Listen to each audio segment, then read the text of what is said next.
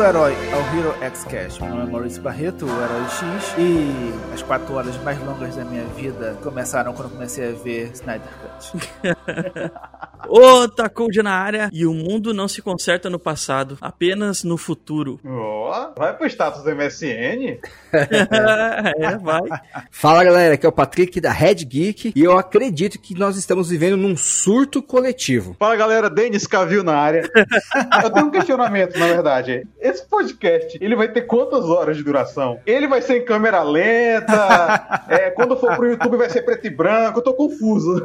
Por favor, coloque alguma parte em câmera lenta. né? Se a gente for falar sobre a qualidade do filme, a gente encerra o podcast hoje em 20 minutos. As partes boas a gente fala em 10, as partes ruins a gente fala em 50 minutos e terminou. Ai, ai, ai. É isso aí, galera. A gente vai falar de Liga da Justiça Snyder Cut, ou como estão chamando agora, né? A Liga da Justiça de Zack Snyder. É um filme, cara, que veio dar uma cara nova pra Liga da Justiça em 2017, né? Com toda aquela polêmica de, ah, esse não era o meu filme, não era o que eu queria. Enfim, a gente vai discutir tudo isso no episódio de hoje. Caso você queira saber um pouco mais sobre a Snyder Cut, como é que foi o processo, você pode acessar o nosso podcast Hero X Pocket. Foi o terceiro episódio que a gente lançou É, e falamos bastante sobre toda a produção. Então acho que a gente vai focar mais no filme em si. exatamente.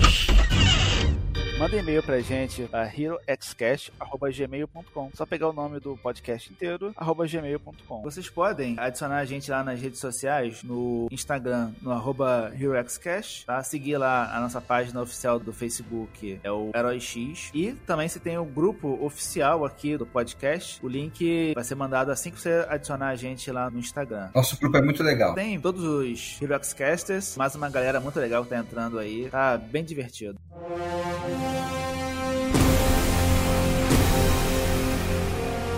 Primeira coisa que eu queria falar do filme é que esse filme não é Snyder Cut. Esse filme é Snyder No Cut, né? Ele não cortou nada. Snyder simplesmente botou tudo que ele tinha gravado, sabe? Cada cena, cada erro de gravação ele colocou. Não quis nem saber. Até o chá do Alfred. Caraca, cara, até a cena do chá, cara. Muito bizarra essa cena, cara. Assim, é, sabe essa cena, cara? Sabe o que eu me lembra? Eu me lembro Monty Python. Que é aquele humor que você vai rir, aí depois a piada continua e você fica sem graça e, tipo, você quer logo que acabe porque tá, tá te machucando, sabe? Ah, vergonha não é alheia, assim, né? Não, não é vergonha assim. alheia, cara. Você tá lá. A piada foi legal. Ah, você não sabe fazer chá, deixa eu fazer o chá aqui. Aí a piada continua depois que você riu. E aí, tipo, você fica incômoda. E, caralho, o filme inteiro é assim, cara. É cheio de coisas que, pô, foi legal. Aí daqui a pouco, pô, não tá tão legal, mas assim, já passou muito tempo. Opa, caraca, tá demorando pra terminar essa porra aqui. Meu Deus, o que que está acontecendo? é igual aquela cena do Aquaman entrando na água, cara. Porra. Gente, o Doc ele já foi ver esse filme já com má vontade. Isso é fato. Não, não. Ah, escutem o programa anterior. Ó, deixa eu só falar uma coisa aqui né, sobre o programa anterior também. O nosso Herox Pocket foi editado na época aí pelo Otacode. É. Tá? Então, assim, a gente falou mal pra caralho. Não, não, E o pior é que Otacode continuou. cortou. Parece que, assim, todo mundo falou bem do filme, sabe? Não, não foi assim também, né? Tive- Cut. Eu tenho... O Otacode Uma das minhas apostas é que o filme ia ser tão ruim quanto o primeiro. Eu terminei de assistir 4 horas de Zack Snyder Cut e eu saí com a mesma sensação da primeira liga. Tipo, nem fede nem cheira, sabe? Tipo, ah, valeu o entretenimento da noite, por exemplo. Assim, o filme ficou melhor que a primeira versão? Pra mim, ficou muito melhor que a versão do Wendell. Mas ele teve. Mas Do ele Wendell? teve o Wendell Bezerra. Joss, Joss, Joss Wendell, pronto. Whedon. No Whedon, Wendell, todos é Charlize Theron, Charlize Theron, não é Theron. então, ó, o cara teve quatro horas pra arrumar, quase três anos aí pra ouvir todas as críticas do primeiro filme e tentar corrigir. E todas essas adições que ele fez é, foi pra tentar deixar o filme um, um pouco melhor do que ele tá. Porque, meu, ele reclamou que tinha uma versão dele, que era diferente, mas não era tão diferente assim não, viu? Se você for parar pra analisar. O plot é o mesmo, só que o filme vira um filme, né? Vira uma série, né? Que você quis dizer. Cara, e assim, a história, ela continua indo do ponto A ao ponto Z. A diferença é que no Whedon Cut, ela ia do ponto A ao ponto B, aí pulava pro ponto F, depois ia pro ponto R e chegava no Z. Agora não, agora vai passar pelo A, B, C, D até o, o Z, cara. Só que nenhuma das duas versões passou pelo ponto G de ninguém. Com certeza não. O G todo mundo pulou, cara. O G é só ultimato. They have failed a hundred thousand worlds. They always fail. I have come to enlighten you to the great darkness. I will bathe in your fear. Daughters of Themyscira! Show him your fear! We have no Acho que a única coisa que o pessoal gostou de fato mesmo lá no filme do Idon era a cena das Amazonas. E que nesse filme ganhou um peso ainda maior. Eu achei muito melhor. A trilha sonora, então, o peso dessa cena ficou muito mais legal. Fora que o templo lá das Amazonas ele cai, tem todo um aparato para poder se defender e tudo mais. Tem aquela sequência, aí ele sai voando lá com aquele machadão dele. Esse lobo da Steppe merece respeito. O outro? Esse lobo tá melhor mesmo. Cara, eu vou te falar uma parada, hein? Eu não acho que essa cena foi melhor. Eu acho que na Widan Cut foi melhor, porque eu até revi ela aqui antes de começar a gravar, porque tirar algumas dúvidas. Ela é muito mais rápida na Widan Cut. Muito mais. A parte que a Hipólita tá fugindo com a caixa materna, ela é muito mais impactante, porque ela é com muito corte. Ela pega a caixa materna, sai correndo, as mulheres quebram as vigas, o portão tá caindo, as mulheres seguram lá. Ah, a dinâmica, né, da cena. Nesse não. Tem a quebra, né? É, aí ela para, vai ajudar uma amazona, aí fica com carinha de pena, aí cai outra amazona, ela vai ajudar outra amazona. Cara, ela é uma rainha que ela ia matar a Diana, porque a Diana tava fugindo com o Steve Trevor. Então, assim, não faz sentido Não faz mesmo. uma rainha que seja assim tão imponente que se portar com cada vida. Não, cara, é soldado. Ela teoricamente seria a super general. Mas não é bem assim. Eu- Não, cara, cara, ela é uma amazona. A amazona não pode ter coração. Que, que é aquela cena dela gritando, ah, quando ele fala que vai se alimentar do medo, de- e ela pede pra gritar: Amazonas, o que que vocês têm? Não temos Ah, medo. não. Essa cena- eu gostei do filme, mas essa cena ele pegou 300 e transcreveu pras mulheres. Ah, mas é aí que Eu tá. achei muita forçação de barra. Não, vamos pegar aqui, vamos fazer o 300 feminino. Nesse momento o Snyder foi preguiçoso. Eu Nesse momento, Tem outros também, mas nesse momento específico eu não gostei. Foi muito fácil. Foi tipo, não, cadê? Pega o 300 de Esparta e põe aqui. Mas foi isso, cara. O filme é dele. É a visão dele de filme desse estilo. Cara, tem base pra caramba de como as Amazonas reagem, tá? Pô, vai pegar se o que, que a Xena faria e não o que, que o Leônidas faria.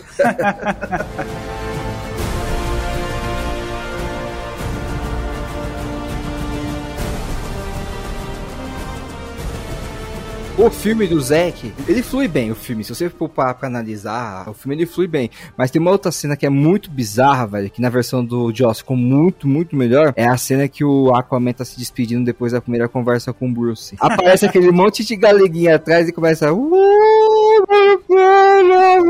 Caralho, cara. Aí eu falo, mano, que bosta que é essa? O que, que tem a ver o pessoal cantando? É tudo bem que estão afinados, mano, é muito suado, velho. E não é um pouquinho. Meu, acho que ele fica uns dois minutos nessa cena, o pessoal cantando, mais, cara. E eu tava assistindo o filme de noite. Você é louco, velho. O pior dessa cena foi essa musiquinha dar o tom de todas as cenas depois de cantoria. Toda hora que entra a Mulher Maravilha, tem essa cantoria Mano. no fundo, sabe? Não, só o que me incomodou mesmo foi ele jogando aquela garrafa de vidro na água. Eu falei, não, velho, aí também poluiu o mar. É a pior coisa. Aí tá de sacanagem comigo.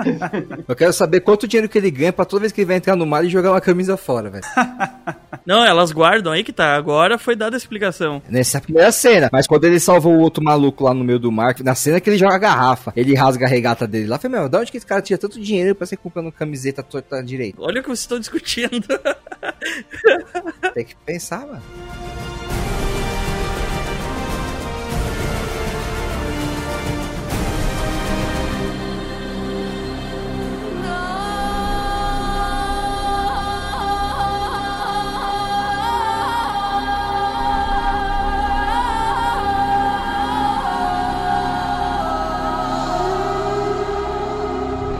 A cena da Mulher Maravilha de combate, ela foi totalmente mudada, e principalmente o final, eu tenho certeza, porque é o seguinte, a cena da Mulher Maravilha na versão do Jaws é muito melhor, ela rende mais por ser mais rápida, flui melhor, a do Zack tem umas pausas dramáticas, e pegaram uma careta da Gal, mano, que ela, ela ficou estranha, velho, naquela pausa, olhando a bala e pensando, acho que ela pensou, meu, o feijão tá no fogo, sei lá, alguma coisa assim.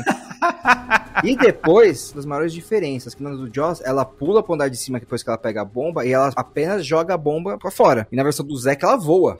Essa questão dela de voar, ele mudou depois de Mulher Maravilha 1984. E assim, cara, essa cena tem uns problemas. Primeiro que ela em super velocidade ficou estranha pra cacete, com CG muito merda. É tipo assim, tudo acontecendo normal, aí daqui a pouco ela tá super rápida ali, tipo, meio estranha, e as coisas em câmera lenta depois tu fala, caralho, assim, decida-se. Só vocês não gostaram dessa cena na versão nova. Todo mundo Não, adorou isso, cena na versão. Eu gostei, não me incomodou não. Aí depois ela explode o maluco. Caraca, cara, tipo, ela tá Mano. lá pra proteger as crianças, ela explode um andar, cara. Caralho. Isso, mano, é verdade, eu tava nem lembrando. Cara, ela entrou no prédio pra depois ela explodiu o prédio. Eu não entendi o que, que tava acontecendo, cara. Não é pra evitar explodir o prédio, é pra evitar matar as pessoas ali, né? Mas, cara, era pra ter todo mundo morrido ali, cara. Ela fez um Sonic Boom. cara. Ela destruiu, cara, todas as bases daquele andar, cara. Todo mundo vai ter morrido Mano, depois. ela detonou o prédio. É aí que entra de novo aquela visão de que o Zack não faz filme de herói. Mano, ela, ela como heroína não deveria nem pensar. Já sei o que eu vou fazer, vou explodir esse cara junto com o prédio todinho aqui. É legal que ela faz isso. Ela explode o cara, explode o prédio. Aí vai lá na garotinha, olha, você pode ser quem você quiser. Isso que eu ia falar, cara. Cenas feministas que não fazem sentido. Não, não, não, não, e fala, não, não, não, não, peraí, peraí, peraí, peraí, peraí, peraí. Pera aí, na cena do Joss Whedon, ele acrescentou um negócio, é uma mulher, isso não tem no filme, ele gravou essa cena de novo. Tipo, a mulher com superpoderes, tal, daí ele diz, não, você é uma mulher. Agora chega assim pra menina: Você pode ser o que você quiser. Assassina. Não pode ser uma assassina, porque senão você ser presa. Você não é filha de um deus, você não foi criada por Amazonas milenares. E você não tem um laço da verdade e braceletes que refletem balas. Então, Foi momento Boku no Hero, né? Ali que ela chegou pro Midoriya Exatamente. e falou: Ó, tu pode ser um herói, viu? Mesmo tu não tendo poder nenhum. E Se você tiver dinheiro, tranquilo. a cena seguinte é essa menina tentando ser heroína e morrendo, né? Eu achei que era Joss e era do Snyder aquela cena. Que o Batman cena? vai recrutar o... O Barry. E ele fala, ah, qual é o seu superpoder? Ah, eu sou rico. Mas essa cena é boa, velho. Esse diálogo é boa, é boa, é boa. Eu gosto dessa cena também. Não, e é legal que foi do Snyder. Jurava que era a cena do Whedon. Eu gostei de ter sido o Snyder que filmou essa cena. Mas eu vou te falar uma coisa, em relação à parte anterior. Já não gostava no anterior, né? E quando a apresentação ali, ele conhecendo o Flash, que eu achei muito estranho. Sempre achei, e nessa vez agora também continuo achando, porque foi a mesma cena, né? não mudou nada. O filme ele agregou, por exemplo, quando o Lobo da Steppe pega de volta a caixa materna com as Amazonas e a mãe da Diana, no caso, né, usa uma flecha de fogo pra avisar a filha. No filme do Jaws, isso ficou muito resumidão mesmo. Ela viu na TV o fogo e, tipo, já sacou que era o B.O. Nesse, ela teve que ir lá, descobrir uma câmara secreta e meio que nas escritas da parede descobrir a história do Darkseid. E é engraçado que ela descobriu a história, mas já sabia a história depois, né? Eu não entendi se ela descobriu ou se ela já sabia e só foi confirmar. Eu acho que ela sabia as lendas e daí confirmou. Porque ela, né? é, que ela foi contar pro Bruce toda a lenda lá, que é aquele capítulo lá da Era dos Heróis. Ela foi contar toda aquela história que eu particularmente gostei, né? Desse complemento da história da Era dos Heróis, da união aí, das raças. Senhor dos Anéis puro aquela cena. Um show demais. Essa cena eu gostei no último filme, né? No filme de 2017. Mas agora teve um GIF animado do Zeus tacando o Kamehameha. Caralho, cara. O Zeus parecia o Leônidas, velho. Você é louco, a carinha, velho. No corte do Whedon eu achei que era o Hércules. Mas como nesse ele mostra, dá a entender que é Zeus mesmo. é- Mano, é verdade, eu também achava que era o Hércules no outro corte. Aí esse aqui ele soltou rainha, eu falei, é o Super Choque, mas Super Choque não existia naquela época, então é o Zeus. Ela contando um épico, tipo, de deuses e tempos passados, heróis lutando, não sei o que. E o Batman, assim, caguei, tô aqui consertando a nave, não sei o que. Ah, ele tá ouvindo. ele- Cara, ele não esboçou nada, assim, nenhum sentimento, nenhuma surpresa. E, tipo, caraca, que história Ah, é foda. o Batman. Ele tá analisando toda a história pra ver o que, que é importante. Tanto que ele, ele sai debaixo da nave lá pra perguntar da caixa materna. É porque assim, ele já tava meio acostumado, porque ele tinha descoberto no filme anterior a existência dos meta-humanos, né? Pelo que o filme demonstra, a princípio, ele não sabia de mais super-heróis. A primeira experiência dele com um super-herói ou com uma força alienígena foi com o Super. Poderia ter demonstrado um pouquinho de surpresa em saber que existe forças além do universo da Terra ali, tipo, mas além mesmo que eu digo. certeza. Nada surpreende esse Batman, nada. Velho, ele tá dormindo, ele tá tendo um baita pesadelo com o Coringa, ele acorda, tem um marciano na porta dele. já vai pra lá já. Ele nada incomoda o Batman, ele fala, oh, bom dia. Posso ajudar, senhor? Não, me deixa meu currículo aqui. Porra, você ainda quer que ele fique surpreso com a história lá do, do, do tempos antigos? Ele não sabe nem se é verdade. Caralho, cara. Quase passei mal agora.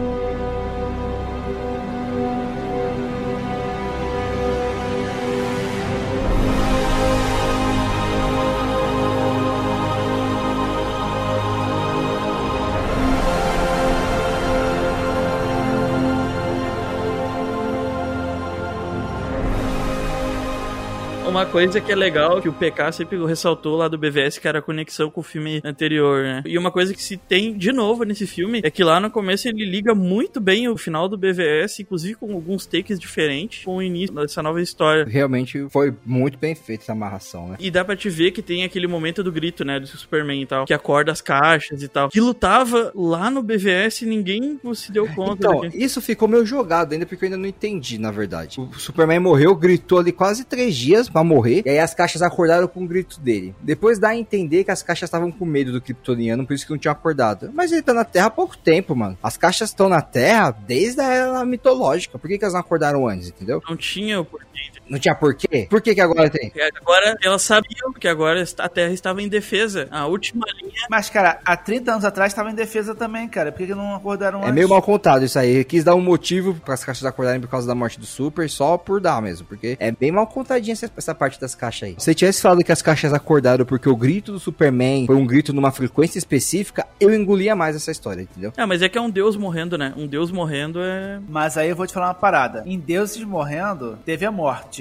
do Ares antes. O Ares matou Zeus, os outros deuses todos, e assim, a caixa não acordou. Ah, mas daí tu tá falando de Mulher Maravilha. Mesma coisa, Não, mas é o, é bem, mesmo universo. mas Eu achei muito cagado o Superman ser o centro fodão de tudo, sério mesmo. Eu acho que o cara não se provou ainda. Não, isso é verdade. Assim, convenhamos, né? Ele levou um pau, tudo bem que era outro kryptoniano, né? Mas, tipo, tá deixando muito overpower, né? Tipo, o machado nem arranhar o cara, velho. Isso foi a melhor coisa da cena. Mas, cara, isso aí é, faz todo sentido, né? Realmente, o Superman é um ser muito acima. E isso também eu gostei na versão do Joss, que é quando o Superman chega, acabou a briga. É condição de vitória, sabe? Você tá lutando aqui enquanto espera o Superman chegar. O Superman chegou, venceu, acabou, entendeu? E o Goku quando chega. É porque assim, o Superman ele é muito forte. Até nas mídias animadas, isso fica muito claro que o Superman é a chave deles pra derrotar o Darkseid, nessas últimas mídias, até dos Novos 52. É verdade. Mas ele só é uma arma boa quando o Darkseid não tinha muita noção da sua existência. O Darkseid cria um plano estratégico lá pra pegar o Superman, vai dar a mesma bosta que deu lá na última animação, entendeu? A questão é o seguinte: quão poderoso é esse Darkseid da era atual? Porque o do passado era uma porcaria, mano, na boa. É, o passado ele tomou um pau. Mano, o Zack deu uma desculpa de que ele esqueceu a localização da Terra porque ele tomou um pau tão grande que ele ficou atordoado, mano. Cara, isso não faz o menor sentido, cara. E o Zack falou isso. Ele disse, ah, porque ele apanhou, aí ficou atordoado quase à beira da morte, por isso que ele se esqueceu. Oxe, velho. Eu acho que ele falou isso porque os caras já encheram o saco dele pra caramba já, né? Não, ele falou isso porque ele não pensou nisso. Isso. Exatamente.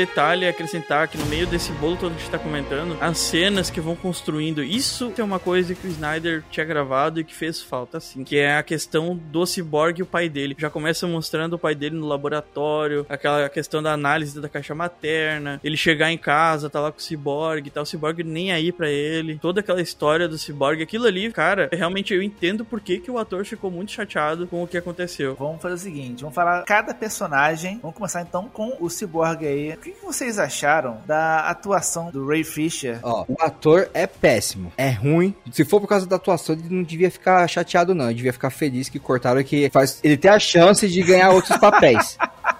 Tá? O ator é Eu falei ruim. a mesma coisa, cara. Tá? Agora, em questão do personagem, do enredo e da importância do personagem, a versão do Zack trouxe uma grandeza pra ele muito boa, velho, na verdade. Eu acho que complementa e explica situações melhores que a versão do Jaws. Até porque o Cyborg, ele nasceu de uma caixa materna, então ele realmente É. tem essa ligação mais com o Darkseid, vamos dizer assim. Mas o Cyborg em si é um personagem que valeu a pena ter essa adição, né? Não vou falar mudança, mas essa adição. Agora, em questão da atuação, mano, era a melhor outra versão que ele tinha chance de aparecer em alguma outra mídia. Agora, eu não sei se o diretor vai contratar ele, não. A atuação dele não me incomodou, não, velho. Assim, é um personagem que não exige uma atuação hiper fodástica. Todo corpo é metal, né? Acho que tem que ser o- os caras do CGI mesmo, que tem que acertar mais do que ele na atuação, porque não exige uma super atuação e tal. Tá legal a forma como exploraram os poderes dele. Há quem não goste daquele negócio dele ficar manipulando os bitcoins lá e tal. Mas, mas eu achei uma coisa Poxa, maneira. bem lembrado dessa cena, Denis. A real é que pra gente que cresceu vendo naquele desenho da Liga da Justiça, que por mais que digam que não, é a base que todo mundo tem da Liga da Justiça, É, a maioria, pelo menos. A nossa é, com certeza. nem todo mundo sempre, ó meu Deus, eu tenho que ir na banca comprar um novo gibi da Liga da Justiça. Eu, particularmente, nunca vi ninguém fazer isso. Mas o desenho, velho, todo mundo corria pra casa cedo pra ir assistir na hora do almoço. A formação da Liga lá não tinha o Cyborg. É. Esse filme, tu compra a ideia de que o Cyborg tava lá no início. Na versão do Idon, o personagem era altamente descartável, não precisava dele. Nossa, não precisava nada É, dele agora ele faz o filme girar, entendeu? Ele e o Flash são personagens que são novos ali, né? Então precisava de uma história, um background, essa conexão que ele tem com as caixas e tudo. Ele aprendendo a usar os poderes dele lá e tal. É porque eu acho que essa liga do Zack teve muita influência dos Novos 52, por isso que já meteu o Cyborg na composição da liga inicial, né? Ele é. começou a ser personagem da Liga e não do Jovens Titãs, né? Joyce Titãs, exatamente. A partir do ano 52 mesmo. A ligação dele com a caixa, o ataque do Darkseid à Terra, pra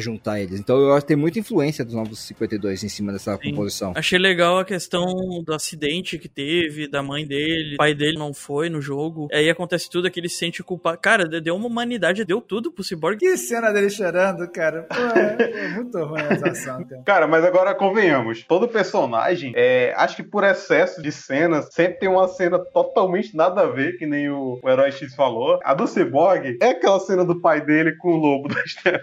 O diálogo é muito sem noção, é tipo assim, pô, eu morro, mas não conto. Aí o lobo vai e fala, se você não contar, eu te mato. E nisso eles ficaram três horas. Tinha ninguém pra escrever um diálogo aí.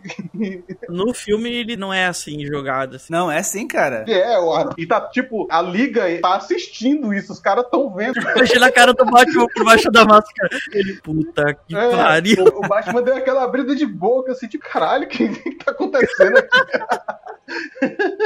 Quando o Cyborg tá lá no final e tá na caixa materna, a caixa materna vai criar uma resistência pra ele. As três caixas maternas viram pai, a mãe e o próprio Cyborg. Ele fala. É, vem pra cá. Vou não. Acabou então. É, que resistência é essa, cara? Esse diálogo é nível Chaves, velho, sério. Agora, da hora, a cena que ele tá lá, fala que ele vai ter que se sacrificar pra acabar com tudo. A Mulher Maravilha fala, ó, o garoto perdeu o pai, perdeu a mãe. Aí ele vou ter que me sacrificar. E o Batman, é, beleza então, né, vamos lá. Show!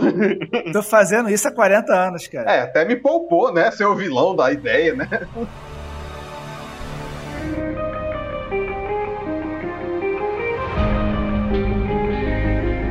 Vamos falar do Flash também. Vou começar comigo mesmo, dando uma opinião. Porque é o seguinte: tem dois Flashes nesse filme. O primeiro Flash é um Barry que é inteligente, ele pensa mais rápido que todo mundo, então ele acaba passando como se fosse meio atrapalhado, sabe, nas palavras. Que é o Flash que a gente vê no começo e mais no final. É o Flash que tá naquela cena que salva a Iris, né? Que tá fazendo entrevista de emprego e tal. Depois entra o Flash que a gente viu na versão de 2017, que é um Flash que tem um autismo mais difícil de socialização, não sabe lidar muito bem com as pessoas tal. E você percebe que os dois estão convivendo no mesmo filme. E tem horas que é mais um, tem horas que é mais outro, sabe? E parece que eles não conversam muito entre si. Eu gostei mais até o desenvolvimento com o pai dele e tal, aquela ligação dele se importar e entregar alguma coisa pro pai dele, tipo, bah, eu sou importante aqui fora. Eu achei ele bem mais natural nesse filme, incrivelmente, que no de 2017 lá, parecia que tava chapadaço naquele filme.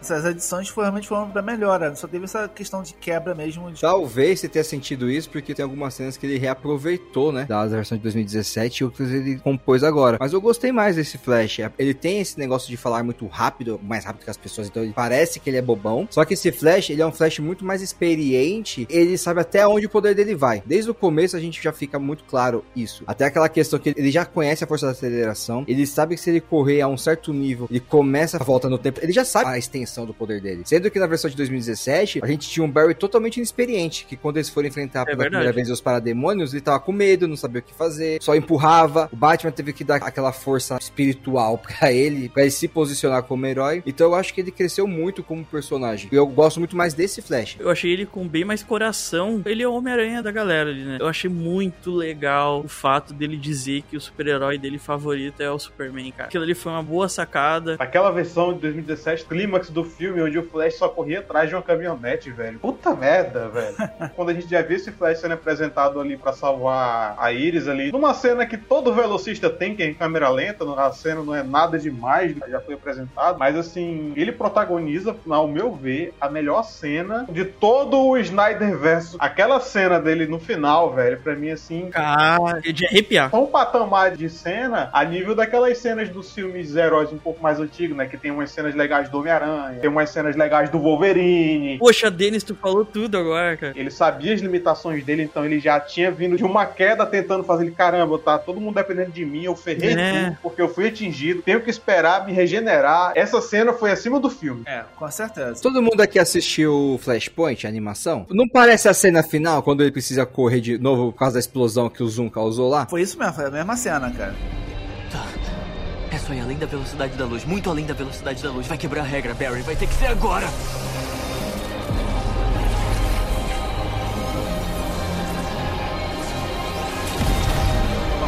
Interessante dessa cena é o seguinte, cara. A gente tem o melhor soldado do Darkseid, né? Ah, o Gary. Gary, o O parademônio. Gary.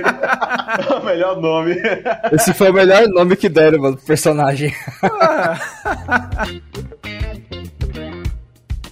É engraçado, cara, como esse filme foi abraçado pelo grande público em geral, né? É um filme de quatro horas, cara. Não, cara, não, não, não, não. Foi não, sim, não. cara, Eu- foi não sim. Foi, não foi, Foi não foi, sim. cara. Assim, quem assistiu esse filme é só a gente, é só nerd Não, demais. Só nós entendeu? quatro que assistiu. É que não, É, velho. cara, é só eu- gente que é nerd demais que tava querendo muito, muito assistir esse filme, cara. Porque a população geral tá cagando pra esse filme, cara. Não, mas entendeu? foi a- Quem dá bilheteria de verdade, que não é a gente, quem dá bilheteria é o pessoal que vai meio que desavisado pro cinema, sabe? Porque a gente, cara, é, é um grupo A gente muito não é de verdade? Fiquei na dúvida agora. Galera do Torrent ouvindo aí, dando salve. Mas eu concordo com o Doc, meu. A grande massa mesmo tá nem aí pro filme, velho. Quem assistiu mesmo é, é nerd, é geek, é, é o pessoal que já assistiu a Alta Liga e que gostou, ou que não gostou e queria ver alguma coisa melhor. É o cara que tá focado no cinema de herói, velho. Cara, eu vou discordar. Nessa, infelizmente, eu vou ter que concordar com outra coisa. Porque é o seguinte, Infelizmente. a semana inteira, velho, todo mundo tava falando desse filme. Mas, cara, todo mundo quem? Todo mundo foi o seu Facebook, que é todo mundo nerd, É, caralho. não, velho, cara, foi uma semana que a gente não ouviu falar de BBB, velho. Mas, cara, ó, a galera do grupo gosta de BBB e gosta de super-heróis, cara. Não, mas esse grupo não deve ser levado como exemplo de nada, velho. Todo tipo de bizarrice possível já aconteceu naquele grupo. Teve- Ah, cara, teve otário lá que teve um romance, ó testado. É...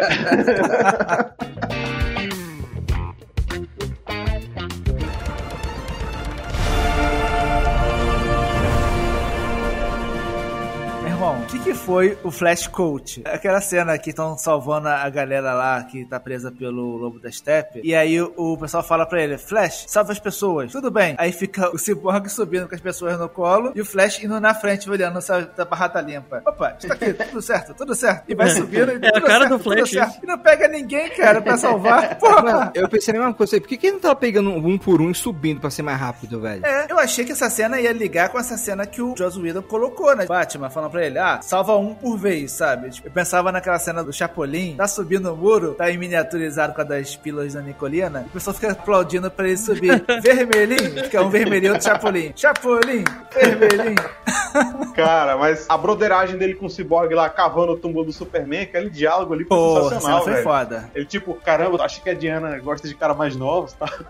Essa parte é legal. É muito show. Foi muito da hora, velho. E eu achei foda eles cavarem, tipo assim, sem usar os poderes. Isso me remeteu até lá no Harry Potter, quando ele vai cavar a tumba do Dobby. Ah, e ele é fala, verdade. Vocês perceberam na cena da ressurreição? O Flash tem que ligar a caixa materna no exato momento que ela toca lá no líquido. E ele só consegue fazer isso porque ele volta no tempo. Vocês perceberam isso no filme Sim, também? sim, sim. Aham. Meu, Ele sim, errou o time. Meu, é, é exatamente, é full time.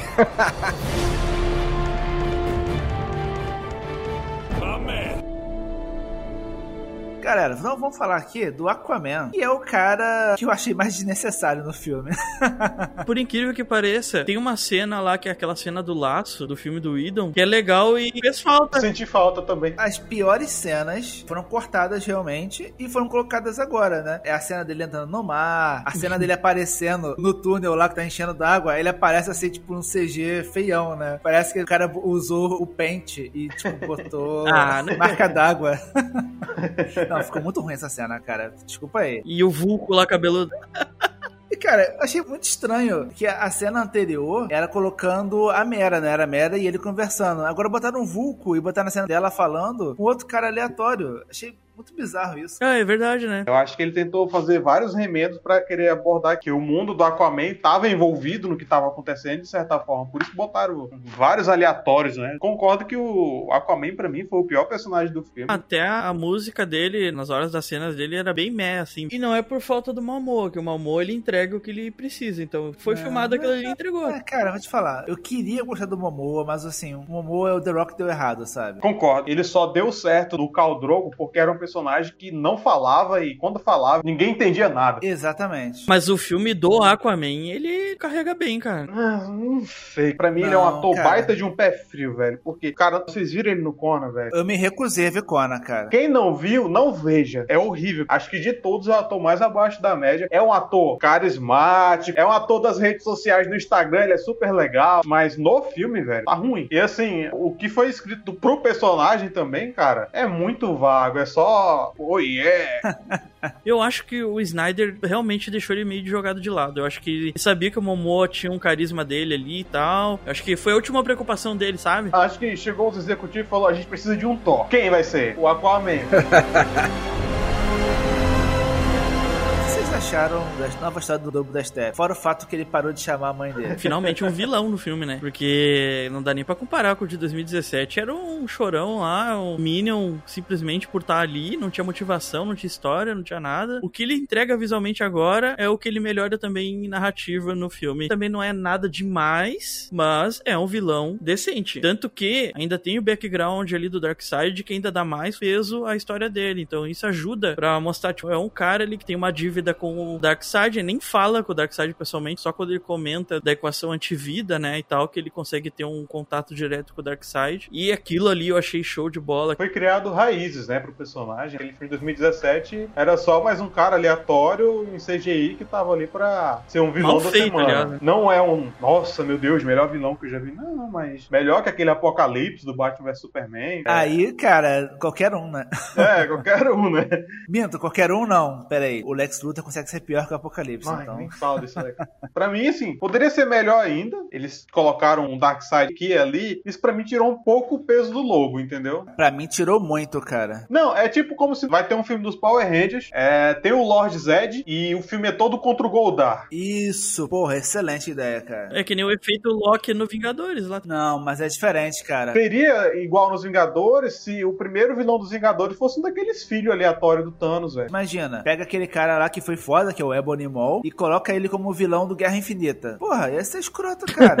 É. Podia até citar o Darkseid, mas não podia mostrar, porque. Só no final. É só no final, entendeu? Tipo, ele abre o portal, tá o Darkseid, a cabeça dele rola, o Darkseid pega ali como foi no filme. Ia ser mais impactante, talvez, né? Pra caralho. Inclusive, eu gosto muito da cena do Era dos Heróis do anterior, porque é o Lobo da Steppe ali, não o Darkseid. Tu fala, caraca, todo mundo tá lutando contra o Lobo da Steppe, ele é foda. E o fato da Liga da Justiça quase vencer ele várias vezes, me tira um pouquinho do poder do cara, porque eu acho assim, ah, beleza. Se a Diana e o Aquaman se esforçarem um pouquinho mais, eles vão e, e conseguem matar o Lobo da Steppe. Aí no final eles ainda tiram mais peso do lobo ainda. Com o cara falando o Darkseid lá. Pô, falei pra não mandar esse bosta aí lá fazer serviço, serviço de homem. Total. O personagem não tinha tanto peso, velho. Ainda soltou nessa. Se fosse, porra, tá aí, tá confirmado aí, vai ter três Ligas da Justiça. Caralho, vilão perfeito. Pro um, tá bom. E era essa a intenção, né? Mas aí é aquela parada, né? Se fosse fazer três filmes, você podia tirar uma hora desse filme aí. Porque assim, né? A gente não, falou, sim, mas sim, sim, sim. a gente sabe que quatro horas não ia pro cinema nem fudendo, né?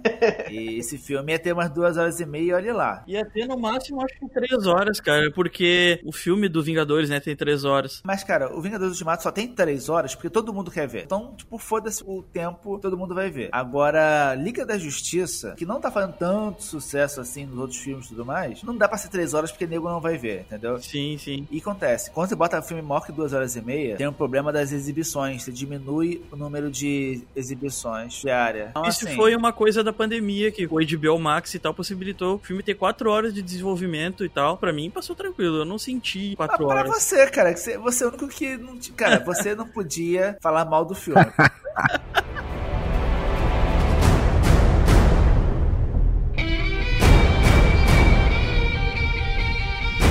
Mulher Maravilha, cara. O que, que a gente vai falar Gal dessa Gadot. mulher? Porra, maravilhosa, né? Melhor homenagens- possível. Não, melhor cast possível seria a Xena. Na Mas- época dela, sim. Cara, até hoje em dia, fazer uma Mulher Maravilha mais madura, já que o Batman tá velho, por que a Mulher Maravilha não pode ser mais velha? Fica aí o questionamento. O que vocês acharam dessa versão da Mulher Maravilha de Snyder Cut? Eu curti melhor que 84. Dois mil anos depois. Nossa, bem, bem sucinto você é, né? Ok, vamos passar então pro Batman então. Então vamos agora. pular para o Batman. Achei que alguém ia emendar. Eu gosto, mas no filme ela é, ela é bem básica, na verdade. Ela ajuda o Bruce ali com algumas questões de reunir a liga, tá muito mais aberta à administração de crises da liga do que, que no filme do Jaws tem mais embate entre ela e o Bruce, né? Até o estilo de aproximação deles, a forma que eles estão próximos, no filme do Jaws isso fica um pouco mais claro ou evidente. No filme do Zack não tem tanto isso. Tem alguns momentos só que eles conversam, mas eles não ficam tão próximos como eles ficaram no filme de 2017. Ela tem boas cenas, é, sempre que aparece ela dá aquela musiquinha. Nossa, Exagerado esse grito. né? isso. Isso contribuiu pra eu odiar a participação dela nesse filme, cara. Tava pra colocar no mudo já, velho, quando ela.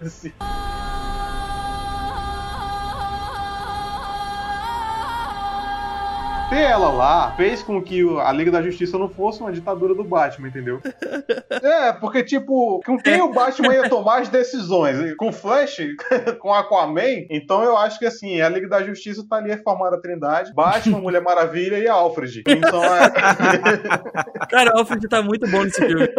Outra cena do, do Joss que eu tenho que abrir mão e falar que é legal. É quando o Batman dá uma cutucada no Steve Trevor e ela dá uma empurrada nele. Nossa, essa parte também é legal. Ela dá uma batidinha assim, o Batman vai longe, velho. Como é que é? Não lembro essa porra, não. No filme do Jaws lá, quando eles estão tendo uma discussão por causa da ressurreição do Super, se vai fazer ou não, o Batman fala alguma coisa que cutuca sobre o Steve Trevor. Eu acho que ela fala que ele tá remoendo o passado, ele fala, tipo assim, É. alguma coisa de você com o Steve Trevor, ela dá tipo meio um tapinha nele, mano, mas ele sai voando, o Bruce, velho. Ele, ele bate com as costas na nave ali, eu acho. Então, por isso que eu te falo, esse embate dos dois na versão de 2017 dá muito mais peso pro personagem dela.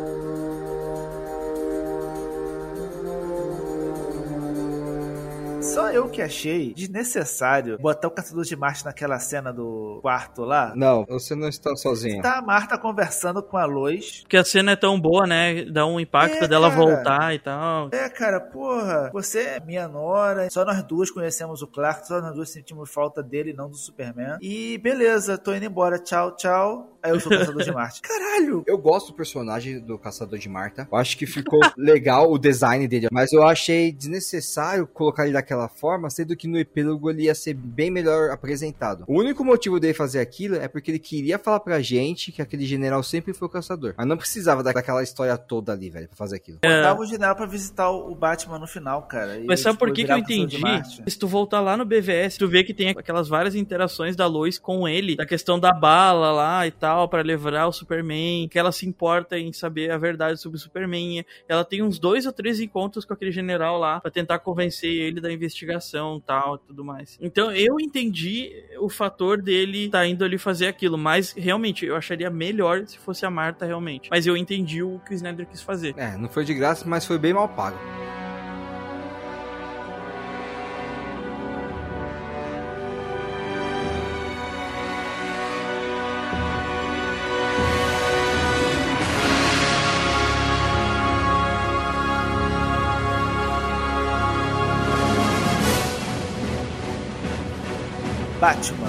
Melhor personagem de todos. Sempre. Então, o que que vocês acharam o Batman católico, o Batman com fé? Ah, eu gostei, cara. É um reflexo do impacto que, inclusive, mostra no início do filme, daquela câmera que o Snyder põe na- cara do Batman, quando cai o Superman, e tu vê nos olhos do Batman ali o erro que ele cometeu. E dali em diante ele bota na cabeça dele: eu preciso fazer ó, o que era pra ter sido feito antes, que é juntar todo mundo em vez de brigar. Eu gosto muito. Assim, o meu Batman favorito ainda é o Batman do Nolan, tá? Mas eu gosto muito do Batman do Zack, porque, de verdade, eu acho que tem uma influência muito pesada dos jogos do Arkham, até o estilo dele de, luta. E por ser um Batman já casca grossa, que já tá vivendo como vigilante há muito tempo, eu acho que é bem válido algumas condições dele ali. Essa questão de fé dele, ele já deve ter visto muita morte. A gente sabe que teve Robins. Deixa isso claro, mas não de forma explícita, né? Porque sempre fica aquela lenda: se morreu, se não morreu, se virou Coringa, se não virou Coringa. E quando ele perde o Superman, da última batalha, É. ele percebe aquele erro dele mesmo. Foi, putz, mano, eu fiquei embaçando com o Cara. cara. Só que o cara, ele era realmente o cara do bem. É o que mostra aquela câmera no começo do filme pra mostrar caiu o chão do cara, meu. Que o Batman ali, ele viu o erro que ele cometeu, a merda que ele se meteu. E aí ele começa a voltar a tentar ser um Batman de novo, entendeu? Ele tinha jogado tudo fora, ele tava aquele Batman agressivo que o pessoal questionava, e agora volta aquilo pra ele tentar reconstruir essa imagem. Ele quer acreditar que tem fé. E é esse sentimento que é a importância da reunião da liga, né? Que ele começa a ir atrás É. pra juntar o pessoal. Ele não consegue se ver como líder, por isso que ele, tem um momento do filme que ele fala que o Superman deveria ser o líder da liga, precisa do Superman pra manter eles juntos, né? Mas o Alfred diz que não, ele tá sendo ali o coração da reunião da liga. Então o Bruce ele tem uma importância significativa nisso pra trazer essa molecada, porque vai, o Flash e o Cyborg já seriam moleques ali, se a gente for parar pra pensar. O Aquaman é um pouco mais velho, né? Eu gosto muito desse Batman, cara. Eu acho que funcionou bem. Eu acho que vai funcionar bem ainda, se o Ben Affleck estiver disposto a seguir, né? Aí ele vai estar no filme do Flash, isso vale ser lembrado. Pior que é engraçado, sabe uma notícia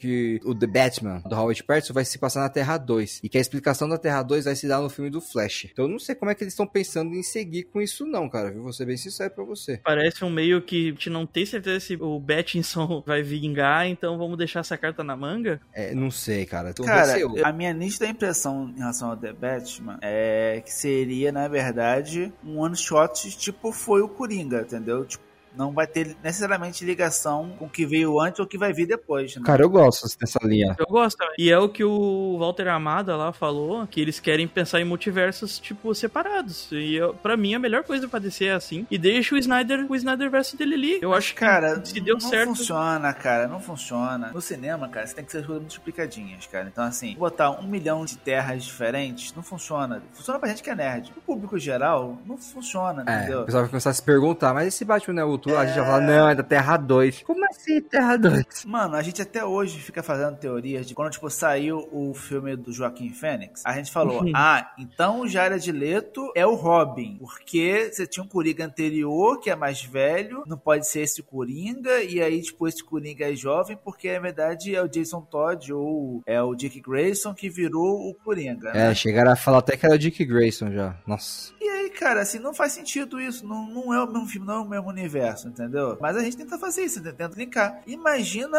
o, o meu pai, o teu pai, entendeu? Tipo, tentando fazer isso. Não dá, entendeu? Nem todo mundo é gente que tem tempo, paciência e background de quadrinhos, animações e tudo mais pra poder juntar, saber o que, que é um universo alternativo, o que, que é uma Terra 1, Terra 2, entendeu? No cinema tem que ser muito bem explicadinho. Uma coisa é assim, o Flash tá no filme dele passando por várias terras, aí você mostra que existem várias terras diferentes, você mostra vários Batmans diferentes, e aí você conta uma história depois naquele universo que você mostrou. Aí tudo bem, tá bem explicadinho didaticamente. Eu acho que o Ben Affleck tá melhor nesse filme do que tava no Batman vs Superman. É verdade. Mas assim, eu tenho um problema muito sério com Batman sendo otimista, sabe? Como ele aparece no final, falando que vai fazer as coisas por fé. Eu acho que até o final ele faria as coisas por razão ainda, sabe? Tipo, se colocando na frente de tudo, tomando os riscos, mas não dizendo que é por fé. Acho que não falaria essa frase por si só. Falaria que é tipo a coisa mais lógica a se fazer. Sim, Acho entendi. que isso seria completamente Bruce Wayne, entendeu? Eu acho que esse seria o Batman do filme Guerra de Apocópolis, lá, o último filme. Que o Batman tem todo aquele sacrifício da Liga, todo mundo, um monte de gente morre, o Batman fica aprisionado. Aí depois, mais pra frente no filme, a gente descobre que o plano B do Batman sempre foi o John Constantine. Eu tô entendendo o que você tá falando. Eu acho que o Batman, apesar dele querer que o Superman fosse, ele teria, tipo, meio que um plano B ali, caso o Superman não aparecesse, né? Ou mesmo que esse, o plano dele fosse o, o Superman aparecer, mas assim, ele explicitar isso, entendeu? Ele falar, cara, a gente vai sem Superman? Ele, não, ele vai vir. Não, mas por que você tá achando isso? Você tem fé? Não, porque eu sei. Entendi. Eu calculei tudo, sabe? Já. É, faz Acho que sentido. É, faz sentido. Mas também faz sentido o que o Zack quis dar de conotação ali. Mas o Zack Snyder, ele é um cara que ele gosta de botar essas referências Bíblicas. bíblicas. Então, tipo, o Superman tem 33 anos e fica abrindo o braço no, Man of Steel igual uma cruz, né? Agora o Batman tem que falar com Aqui fé, também. sabe?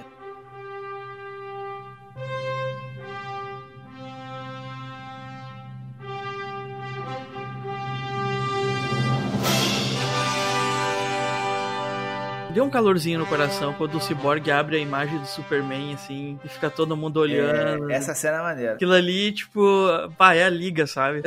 Uma top. frase que, eu, que ele fala que eu acho muito foda é tipo, nós não somos um grupo de cinco, somos um grupo de seis. Ah, cara, isso é. E aí só faltou ele falar no final lá com o Caçador de Marte, é, acho que somos sete.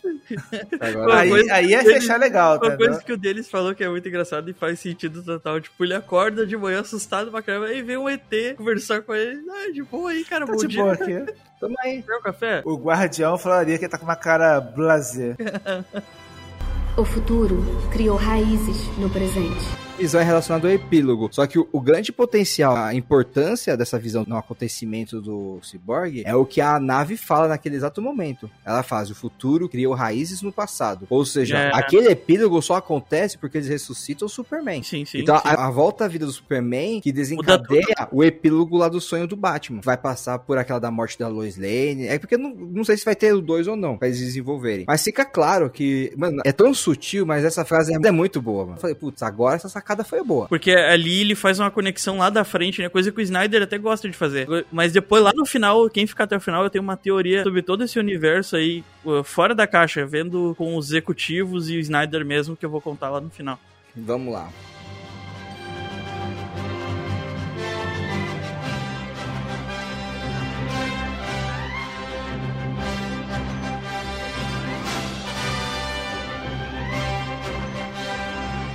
Na DC, meu personagem preferido não é Flash, não é Batman, Oxi. não é Lanterna Verde, não é porra nenhuma disso. É o Superman. Então, pelo menos uma vez, eu queria ver o Superman de verdade no cinema. E não consegui ver.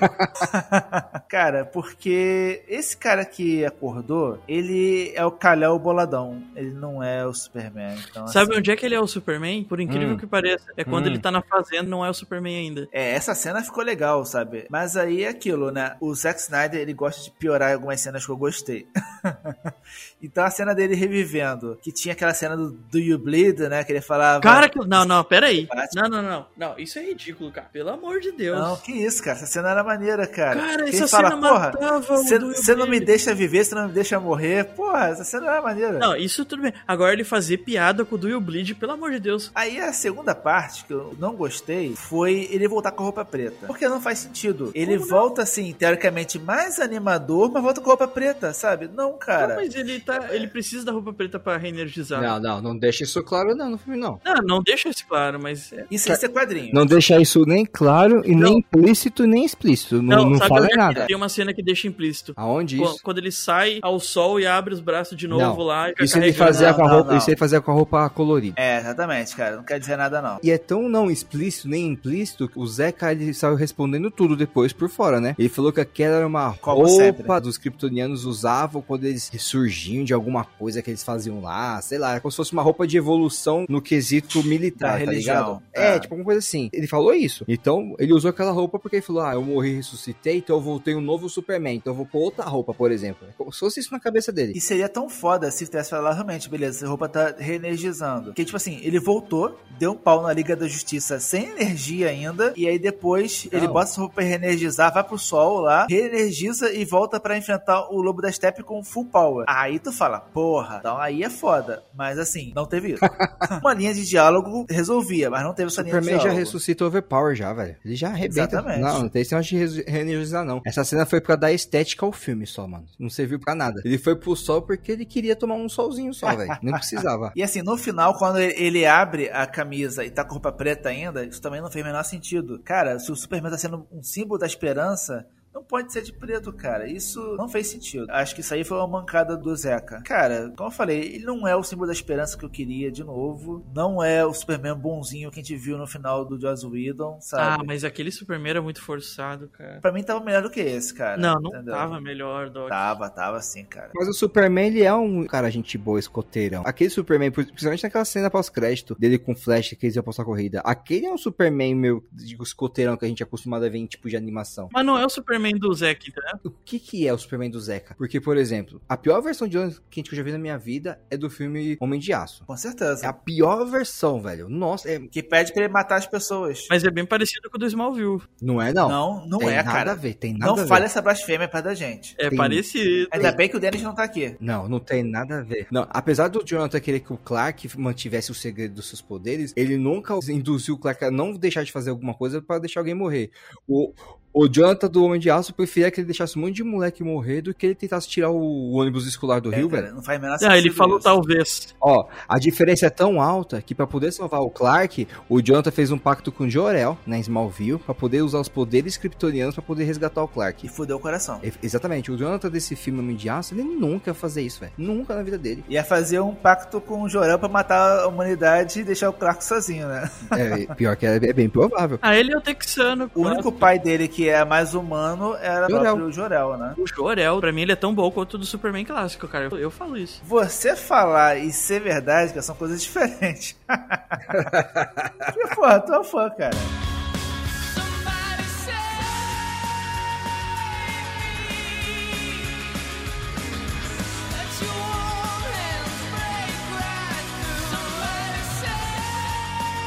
Coisa, Denis. Oi. Você veio me salvar aqui, cara. É, Sempre. o Otacode falou uma blasfêmia.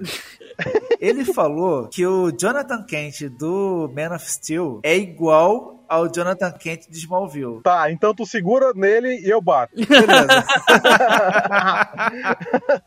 cara, nada a ver, velho. Porra, não fala do Jonathan de, de Smallville, velho, perto de mim, cara. Aquele cara lá Tá era vendo, perfeito. É 3x1. Não tem nem comparação. Aonde que o Jonathan Kent de, de Smallville vai chegar pro Clark e falar: É, velho, tu deveria ter deixado aquela galera morrer, viu? Aí, ó, o que, que eu falei? Porra! Falei a mesma, Denis, tem nada a ver, cara. É que eu lembrei de uma cena aleatória do Jonathan pegando uma 12 e atirando lá.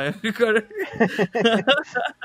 Porra, fazendeiro raiz, né, velho? Não, mas ele não fala pra deixar esquecer, ele fala talvez. Aí ele começa a pensar, pô, na importância do filho dele. Você tá numa conversa com um garoto que tem superpoderes e você solta um talvez de salvar outras vidas, é bem duvidoso o seu caráter, né? Aí o garoto não, não, vira não, aquele peraí. garoto do filme do, do Superman Maligno, né? Tá, Nossa. peraí. O Superman do Snyder, velho, ele é o Capitão Pátria. Smallville é melhor em tudo do que o Superman do Snyder disparado, velho. Lex Luthor melhor, Clark melhor, Jonathan Kent melhor, Marta mais bonita. Mas a gente tá comparando coisas que não devem ser comparadas. É Liga da Justiça de Zack Snyder. Ah, mas vocês querem comparar a Liga da Justiça com o Ultimato, então vamos comparar coisas que não é pra comparar, ué. Não, a gente não tá comparando, a gente tá comparando Superman com Superman, porra. Até que se a gente for comparar com o Ultimato, perde todos os quesitos, né? Mas tudo bem. É, é. Pior que não. Todos não. Todos? Todos. Tem nenhum que ganha. Em questão de viagem no tempo, o Ultimato tá ganhando. em questão de super-herói escoteiro, o Ultimato tá ganhando.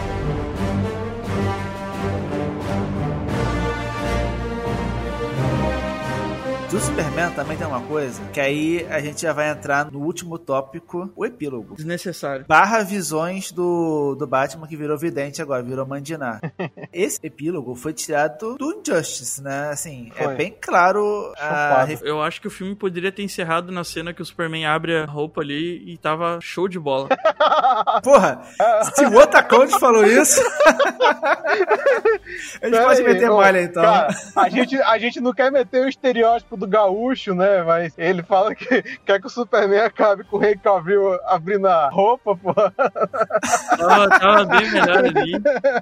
Tem que concordar comigo que tinha terminado o filme bem Não, melhor. mas o Zack fez isso de propósito. Ele deixou o epílogo justamente pra gente ficar nesse negócio. Meu, a gente precisa ver um segundo filme. Óbvio, Já né, tinha. cara? Pô, quer mais querer segundo filme que aquela cena do Darkseid? Eu sou o contrário, cara. Eu gostei do epílogo, velho. Não, eu gostei também, mas ele não faz necessário no filme. Faz. Sabe por que, que ele faz? Porque ele se amarra lá naquela cena de ressurreição Ah, do tá, tá. Superman. Epílogo se amar, até naquelas paradas dos pesadelos do Batman lá. Pensa comigo, porque assim, quando eles ressuscitam o Superman, tem aquela frase da nave lá, né? O futuro criou raízes no passado. Então a gente entende que o futuro distópico lá do Batman vai acontecer por causa da ressurreição do Superman. Mas Ó, tira essa frase e acabou o epílogo então, cara. Então, exatamente, mas por isso que eu tô te falando, tem amarração. Isso, pra- isso que o cara é pago muito bem pra escrever roteiro. Porque assim, esses sonhos pode ser muito bem e facilmente resolvido por questão de viagem no tempo. Porque se o Flash viaja no tempo pra falar com o Bruce, em algum momento, o Bruce, ele é influenciado ou a frequência de tempo influencia ele de uma forma que ele começa a ter deslumbres do futuro que ele vai viver ainda, entendeu?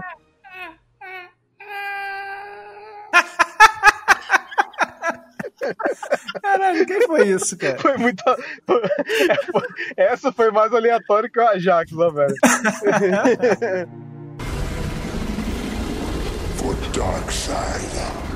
Cara, o epílogo pra mim ficou mu- muito foda pra mim visualmente, mas na execução pra mim ficou uma bosta. Cara, ou seja, Não. é Zack Snyder, né? Não, é, cara, é tipo o que o Herói X aí falou no começo do podcast. Cara, é aquela piada que o cara conta, aí tu riu, aí o cara continua contando, e tu já não tá mais rindo, e o cara continua contando. É, o epílogo foi isso. Porra, começou legal, mostrou quem era a equipe lá de rebeldes. Aí quando começa o diálogo do Batman com o Coringa, Exagera. velho, passa do ponto. Concordo. Parece assim que tem a necessidade de explicar tudo o que aconteceu naquele diálogo, tipo, hum, o, o menino prodígio morreu, ah, a Arlequina morreu, ah, a Lois Lane morreu, tipo, tinha necessidade de resumir tudo o que aconteceu com Batman e o Coringa ali naquele momento. Pra mim só serviu pro Coringa ser bem melhor do que o do Esquadrão Suicida. E nem foi tão melhor, não. Só tirou as tatuagens dele, só. O que o Denis falou faz muito sentido, porque se tira toda essa conversa do Coringa com o Batman e já pula de novo pro Superman localizando eles, meu, tava ótimo o epílogo ali mesmo. Tava, tava assim. E tem muita coisa que não precisa explicar, porque quando o Cyborg tem aqueles vislumbres do futuro, mostra a, a Lois morta. E, e ela morre, tipo, dolorosamente. Acho que ela é queimada até por um raio É, ômega, mas não se dá pra bobear. saber que é ela, mas dá a Mano, entender que é ela. Lógico que dá pra entender que é ela. Por, por Clark ficar daquele jeito. Eu acho que ali foi o próprio Clark que matou a a Lois, cara, entendeu? Nossa, será? Será, mano? É, É. Não é só a Rapaz- Lois, é a Lois grávida, velho. Do Batman. Ah, Foi mano, o Clark mesmo que matou ela. Ou então nasce bebê marciano. misericórdia. Aí, tipo, o que que rolou entre a Marta e a Lois, hein, nesse meio tempo? Porra. Naquelas visitas semanais. Eu acho que o Denis tá usando muito bem essa, essa referência de piada que vai contando e tem uma hora que você não quer mais rir. Eu acho que ele É. tá, tá usando muito bem. Eu gosto do epílogo da execução. Depois do Bruce acordando. A, a apresentação do Caçador de Marta, eu gosto, mas acho forçada. Caçador de Caçador Marta. de Marta, caralho. Caçador de Marta foi ótimo. Mas acho exagerado ele já vir cometer. Aí, aí entra no que o Denis falou, que o Bruce não tá nem mais aí pro mundo, cara. Ele vê um ET e fala, oi, oi, mano, entra aí. Então, poderia ser o, Pô. uma- uma- o- poderia Você ser quer um chá? Só faltou o Alfred aparecer e falar, você quer um chá? Poderia ser mesmo o general, sabe, conversando com ele e falar assim, ó, tem muito mais coisa no mundo do que você tá conhecendo. Aí se transformava, ia embora e ficava o Bruce com a boca aberta.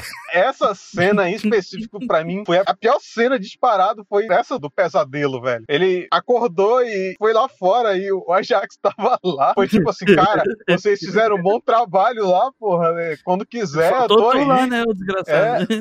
Não faz nem sentido. Tipo, ele foi lá onde o Batman tava só pra acordar o cara e falar: Hum, bom trabalho vocês fizeram. Qualquer coisa eu tô aí. Meu, mas é final de desenho. Não, Pô, não é, não cara. é, não é. É, sabe o que, que é? Todo mundo já teve isso ou você era esse cara.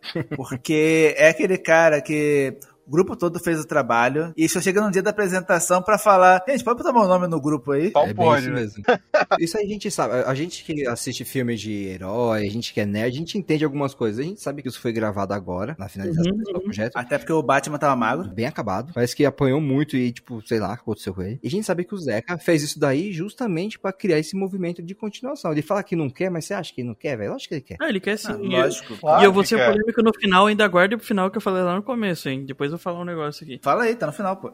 Não, não, não, sim, sim, sim. Ah, tem a teoria do Batman lá no passado. Se... Olhem a cena depois lá. Eu já vi, parece mesmo. Não vou falar que não, parece, mas parece. É mas não- um dos humanos que enterraram a caixa é o Batman. É, mas eu não sei se o Zeca é tão esperto, não. Eu acho que ele botou digitalmente o rosto do Ben Affleck lá. Pode ser, sim. A minha teoria é a seguinte, a minha teoria é que teve a reunião da Warner, pô, vamos lançar esse filme, vamos. Essa questão toda do Walter Amada ser contra e tudo mais, eu acho que é tudo papo furado, tudo pra alimentar a hashtag, e eu acho que eles já têm acordado que vão fazer um segundo filme. Eu acho que é tudo marketing pra vender a continuação, eu acho que eles querem pedir Bom Max. Mano, quando você falou teoria, eu achei que você tinha uma teoria do filme, não, não uma... Porra, eu também, cara. Eu falei lá no começo. Pode ser, viu, Arno? Porque dentro de marketing a gente tem diversos tipos de ações. Tem marketing de guerrilha, tem marketing de crise É. pessoal, tem de tudo. E isso se encaixar muito bem, ó, com marketing de guerrilha. Vamos fazer uma, um negócio que eu não quero, você quer. Um cara sobe uma hashtag ali, daqui a pouco tá todo mundo falando. Eu acho que funciona. O filme do Zack Snyder só aconteceu por causa desse tipo de marketing. O pessoal ficou cutucando, cutucando, até que aconteceu. Cara, eu Bom, tenho uma esse- teoria contrária. Que, velho, é, talvez os caras da- dos executivos eles estejam falando a verdade, velho. Que não, não, não quer que tenha. Porque os caras já estavam perdidos pra caramba. O filme tava criticado aí, muito. Os caras lançaram ainda Mulher Maravilha aí pra ver se dava alguma coisa nesse universo. Não deu. El- Eles fizeram um replanejamento, pelo que falaram, de próximos 10 anos de filme. Não cabe, cara. E quando tá no planejamento, já saiu o dinheiro do banco, entendeu? O dinheiro deles já tá rolando nos projetos. Exatamente. Mas é HBO Max, não é cinema, entendeu? Aí entra complicações, porque assim, se eles começarem a, a seguir o Zack Snyder pro universo, o outro lá some, não é mais canon, né? A versão do Jaws ainda vira uma, uma edição especial. Só que assim, tem complicações cinematográficas e de projetos pra ele seguir com essa campanha e pensar em trabalhar com isso só pra HBO Max. Que é o seguinte, a HBO Max não vai ser o mesmo mercado de cinema pra eles, entendeu? Não, É, não. Quando acabar a pandemia, já É, era, vai- cara. o- o- só daria certo isso se eles usassem o Flashpoint pra dar uma rebutada, tipo assim, mais agressivamente mesmo. É o que eu queria, que rebutasse, mas assim, se rebutar também não vai ser por universo do Zack Snyder, entendeu? Não, Então, não, assim, não, não, não, não, não, não. É, não, não dá, não dá. Basta ver, velho. Já tem até trailer de um novo Batman. Supergirl escalada já, entendeu? Eles não vão fazer isso em filmes pra HBO Max. Esse foi um caso muito específico. Eu acho muito difícil ter uma continuação pro HBO Max. Se acontecesse uma continuação, eles iam jogar pro cinema. Só que aí o filme já diminui em prazo, em tempo, porque não é todo mundo que vai querer assistir 4 horas de um filme desse, num um segundo filme no cinema. E se o filme perde em tempo, é arriscado acontecer a mesma coisa que aconteceu em 2017. Porque esse filme só ficou melhor porque ele tem 4 horas pra resolver um monte de coisinha. E ainda assim poderia ser um filme menor, mais curto. Cara, Ah, e também certeza. é, basta ver o perfil do HBO Max. O que, que eles estão fazendo? Nosso canal vai ser dedicado a pedidos dos especiais e pedidos dos fãs, velho. Os caras vão Tipo trazer isso. de volta um episódio especial de Friends. Aí vão trazer de volta um episódio especial de Um Maluco no Pedaço também, entendeu? Verdade. Aí isso tem- aí, aí o Snyder Cut se encaixa nisso aí. Os fãs estão pedindo. O material já tá pronto. Esse filme também só existiu por um motivo. Já existia, É. custou muito barato pra eles. Foram só 70 milhões de dólares, entendeu? Então, assim, cara, você pega um filme que em geral custa é, 300 milhões de dólares pra poder se fazer, cara, pra eles custou o preço de banana, entendeu? Então, Foi. vale a pena. Se eles ganharem 200 milhões, Tá já tá ótimo. valendo pra caralho, entendeu? Pô. Mas, no futuro, não vai gravar um filme pra ganhar 200 milhões. Quer ver uma dica? Sabe como a gente vai saber o que que a Warner tá planejando realmente no universo deles? É quando lançar o filme do Flash. Se o filme É, do Flash a é. gente tiver um cara que já conhece os seus poderes, é Zack Snyder. Se for um cara que tá ainda aprendendo a entender até o conceito de viagem no tempo, você sabe que a é o do Jaws, velho. Tem um fator importante aí, que o Batman do, do Ben Affleck tá nesse filme. Mas aí vai ser o Batman do Joss, não Do- do Zack. Zack. Até porque, pelo o Batman do Joss ter sido um coach ali pro, pro Flash, isso faz muito mais sentido, né? Falando, ó, você tem que salvar uma pessoa de cada vez, não sei o que. Então ele virou o mentor do Flash. E sendo Flashpoint também, você tem aquela interação entre os dois, que é bem importante, né? E depois vai voltar o pai Se- dele. é, se- nossa, se acontecer isso vai ser muito bom.